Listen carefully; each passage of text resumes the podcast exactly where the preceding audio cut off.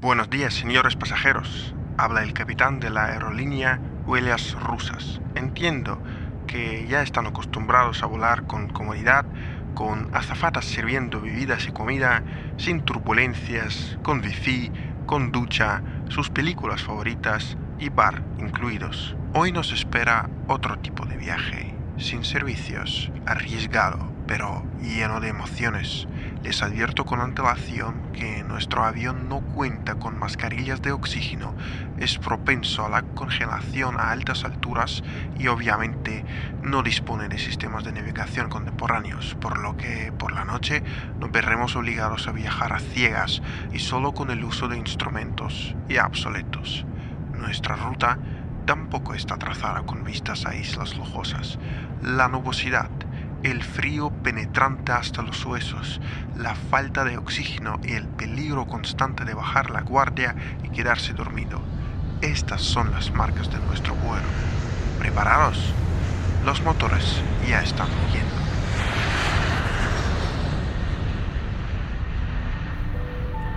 Corría la mañana del 20 de junio de 1937 cuando un enorme avión con la inscripción Stalinsky Marshruth, ruta de Stalin, se dejó ver en el cielo, asomándose entre la bruma sobre la ciudad estadounidense de Vancouver, en el estado norteño de Washington. Era la aeronave soviética ANT-25 en la que el piloto Valery Chkalov, junto con el copiloto Georgi Baidukov y el navegante Alexander Belyakov hacía historia con un vuelo que conectaba por primera vez Europa con América del Norte a través del Polo Norte. Para dar por finalizada su gesta transpolar les quedaban unos 77 litros de combustible, por lo que tuvieron que acortar su itinerario. Estuvieron buscando un aeródromo militar para aterrizar allí y evitar que su ANT-25 fuera desmantelado por una muchedumbre ansiosa de souvenirs, tal y como sucedió con el monoplano de Charles Lindbergh, quien en 1927 se convirtió en el primer hombre en cruzar el Atlántico de oeste a este en solitario. Aunque las historias tanto del copiloto Baidukov como del navegante Belyakov merecen episodios aparte, en esta edición del podcast nos centraremos en la persona de Valery Chkalov, cuya vida se prolongó por 34 años y, aunque algunos piensan que fue un ascenso constante, estuvo repleta de altibajos, como la de todo ser humano. No obstante, en este episodio, que será publicado también en la cuenta de Telegram Blanco Azul Rojo, intentaremos apartarnos de los rumores que rodean su muerte y en vez de ello nos centraremos en sus hazañas, que, lo recordaré muchas veces, habrían sido imposibles sin sus dos compañeros, Boydukov y Belyakov. Valery Pavlovich Kalov nace el 2 de febrero de 1904 a orillas del río Volga en una localidad que hoy en día es la ciudad de Chkalovsk en la provincia de Nizhny Novgorod. Cuando tiene solo 15 años, el futuro piloto se inscribe como voluntario en las filas del Ejército Rojo en un momento cuando Rusia está devastada por la guerra civil que se desató tras la Revolución de Octubre de 1917, que llevó al poder a los bolcheviques. En 1924, Chkalov ya es un piloto de la Fuerza Aérea del Ejército Rojo. Con el paso del tiempo, el militar salta a la fama como un piloto que domina el campo de las acrobacias aéreas con vuelos altamente peligrosos que a veces le salían por culata, con sanciones disciplinarias e incluso condenas reales. Así, en 1925, un tribunal castrense le sentenció a un año de prisión por llegar al aeródromo para un vuelo de grupo en completo estado de embriaguez, gritando y haciendo ruido. Tras ser rehabilitado en 1927, Chkalov participa en el desfile militar en la Plaza Roja para conmemorar el 10 aniversario de la Revolución de Octubre. El piloto gana la atención de la cúpula soviética con sus trucos aéreos que dejan atónito a todo el mundo. Un año más tarde, Chkalov estrella un caza Fokker durante un vuelo rasante, otro tribunal militar y otra sentencia de un año de trabajos correccionales. La sentencia es implacable. Le imputan falta de disciplina en vuelos, tácticas aéreas de hooligan que marcan con un trazo rojo todo su servicio. Pese a ser expulsado del ejército rojo, Chkalov es indultado solo 16 días después, tras la intercesión de varios peces gordos soviéticos, incluido el futuro mariscal Kliment Voroshilov, que en aquel entonces se desempeñaba como comisario popular sobre asuntos militares. El futuro halcón de Stalin vuelve a las filas del ejército en 1930, poniendo a prueba diferentes aviones. Es esta etapa de su vida la que nos interesa ante todo, sin embargo, hay que tener en cuenta que Chkalov, al igual que, sus compañeros Baidukov y Belekov, se estuvieron preparando para la hazaña transpolar toda su vida, y no era un cuento de hadas, sino todo lo contrario, con fallos técnicos, errores humanos, envidias de otros e intrigas políticas. Paremos solo en dos episodios que allanaron el camino para el vuelo que conectó la URSS y Estados Unidos, en junio de 1936, el trío Chkalov, Bainukov y Belakov, que llevaban ya bastante tiempo andando de puerta en puerta pidiendo que les autoricen un vuelo transpolar en el ANT-25, llegó hasta el Kremlin, donde en una reunión el jefe del Estado soviético Joseph Stalin les propuso volar a la península de Kamchatka. Obviamente era imposible objetar esta idea. Antes de despegar hacia el lejano oriente, se decidió hacer un vuelo más de prueba. Tras el despegue, la tripulación en la que estaba también el ingeniero jefe del ANT-25 Yevgeny Stoman anota que el tren de aterrizaje quedó atascado tras no retractarse por completo. Hacer un aterrizaje de panza no es una opción porque entonces tendrían que decir adiós a su viaje a Kamchatka. Como tienen combustible suficiente como para pasar 48 horas sin, en aire, deciden subsanar el fallo en pleno vuelo. Así, el ingeniero Stoman se cuela dentro del ala, arañándose hasta sangrar, llega hasta el chasis y corta el revestimiento para hacer un pequeño hueco en el que se asoma hasta la cintura para reparar el puntal del tren de aterrizaje. Unas tres horas después, logran poner el chasis en posición correcta. Aunque no se consigue reparar la parte derecha del chasis, Chkalov aterriza en una sola pierna y solo al final del recorrido por la pista raspa la tierra con la punta del ala derecha. El ANT-25 se detiene. El camino a Kamchatka está despejado. La madrugada del 20 de julio de 1936, Chkalov, Paitukov y Belegov despegan desde el aeródromo de Sholkovo, cerca de Moscú, para cubrir una distancia total de 3.374 kilómetros. Sí, el vuelo fue todo un éxito, aunque con un aterrizaje improvisado. Sí, otra vez más se inmiscuyó la madre naturaleza con las inclemencias que hicieron que el avión saliera de la nubosidad solo a unos metros de la superficie del mar de Ojotsk, con Chkalov dando una clase maestra de vuelo rasante. Tras recibir un mensaje en el que se les aconsejaba aterrizar en el primer punto apropiado, la tripulación descubre un pequeño islote llamado Ud. Aterrizar en aquella isla accidentada con barrancos llenos de agua es una locura, pero no tienen otra opción. Durante el recorrido por la superficie, una piedra arranca una de las ruedas del chasis, pero el ANT-25 logra detenerse tras 56 horas y 20 minutos de vuelo en la oscuridad. Pese a los temores entre los tripulantes de no estar a la altura de las expectativas, la cúpula soviética, y aquí vamos a usar el aburridísimo lenguaje político, acoge con beneplácito el histórico vuelo, condecorando al trío con estrellas de los héroes de la URSS.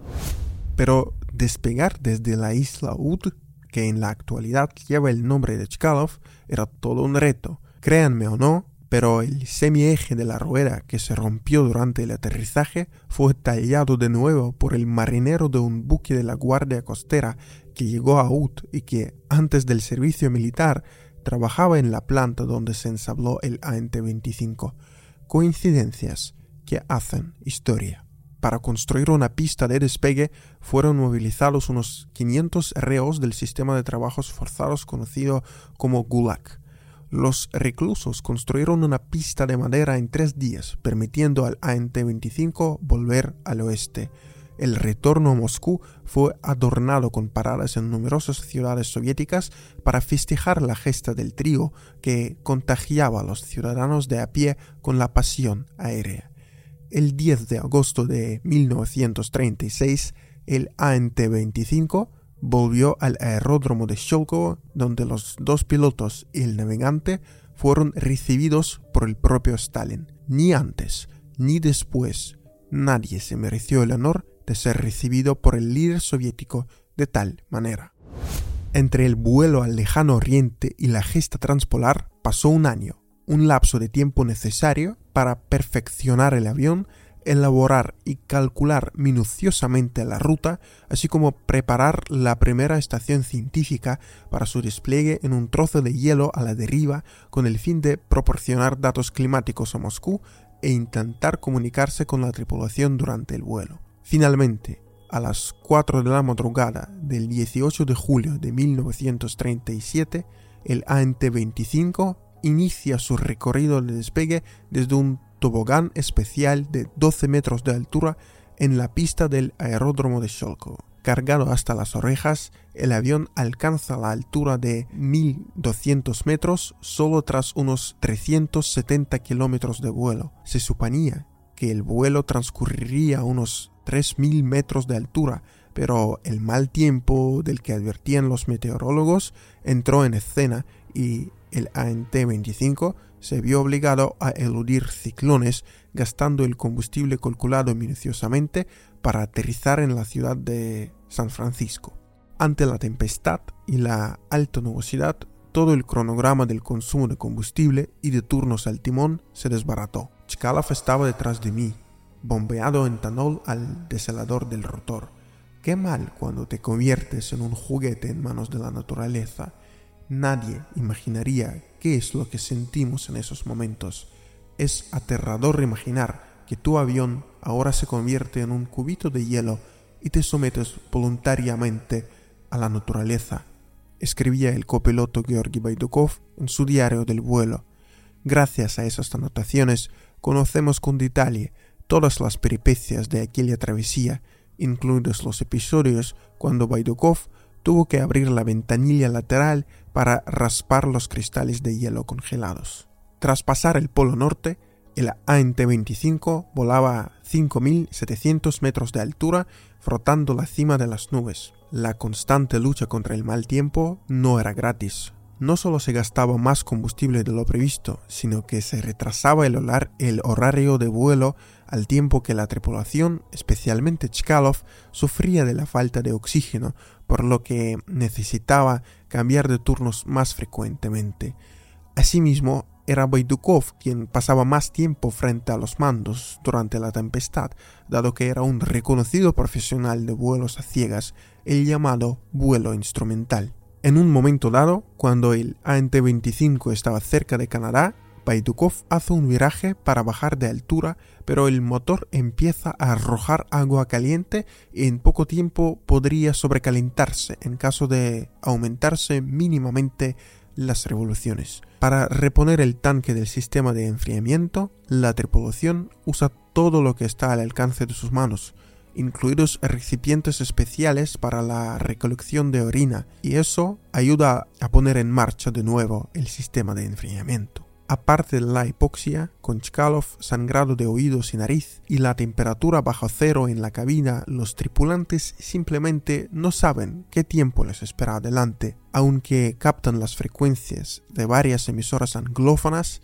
no logran distinguir ni una sola palabra. Al fin, Bilegov, que sabe francés, capta una emisora del Quebec que les augura un nuevo ciclón enorme a una altura de más de 6.000 metros por lo que el ANT-25 tiene que desviarse un poco y volar a ras de las rocosas montañas canadienses con Baidukov dirigiendo la aeronave durante más de tres horas con todo el oxígeno restante a su disposición.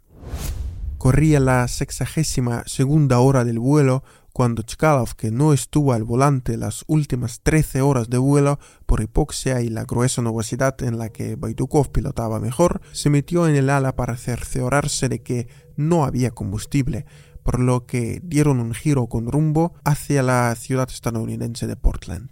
Empiezo a descender, nubosidad, nubosidad con lluvia, 100 metros, nubosidad, y de repente aparece el agua Di un giro a la derecha para un aterrizaje en el aeropuerto, pero evidentemente la aviación civil está en tierra por el mal tiempo. Skalov me grita, Yagor, no aterrices aquí, nos van a desmontar en trozos. ¿Te acuerdas de lo que pasó con Lindbergh en 1927? Veo un círculo rojo en el mapa, un aeródromo militar. Voy ahí recordó Boynikov en un documental filmado en 1987. El ANT-25 se aproxima al aeródromo militar Pearson Field cerca de la ciudad de Vancouver, sin frenos, que fueron desmantelados en Moscú por temor a que se congelaran en el Ártico, lo que complicaría aún más el aterrizaje. Pese a la poca longitud de la pista, unas tres veces menor de lo ideal, el avión toma tierra casi tocando los abetos circundantes.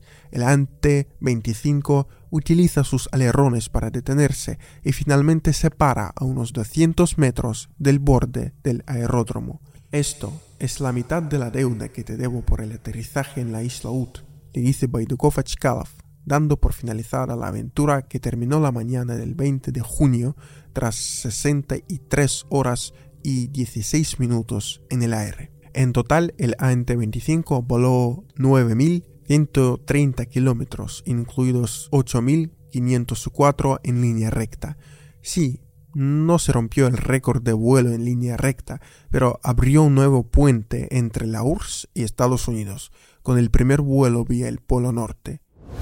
Uno de los primeros que se apresuraron a recibir a los héroes fue el entonces general de brigada George Marshall. Sí, me oyeron bien, fue el mismo Marshall que años después, ya tras la Segunda Guerra Mundial, se convirtió en el principal artífice del plan de reconstrucción de Europa y la lucha contra el comunismo ahí.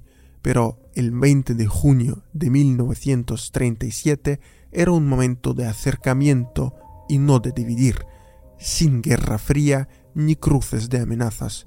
Amistad, amistad, amistad. Esta es la palabra que regaló aquel día.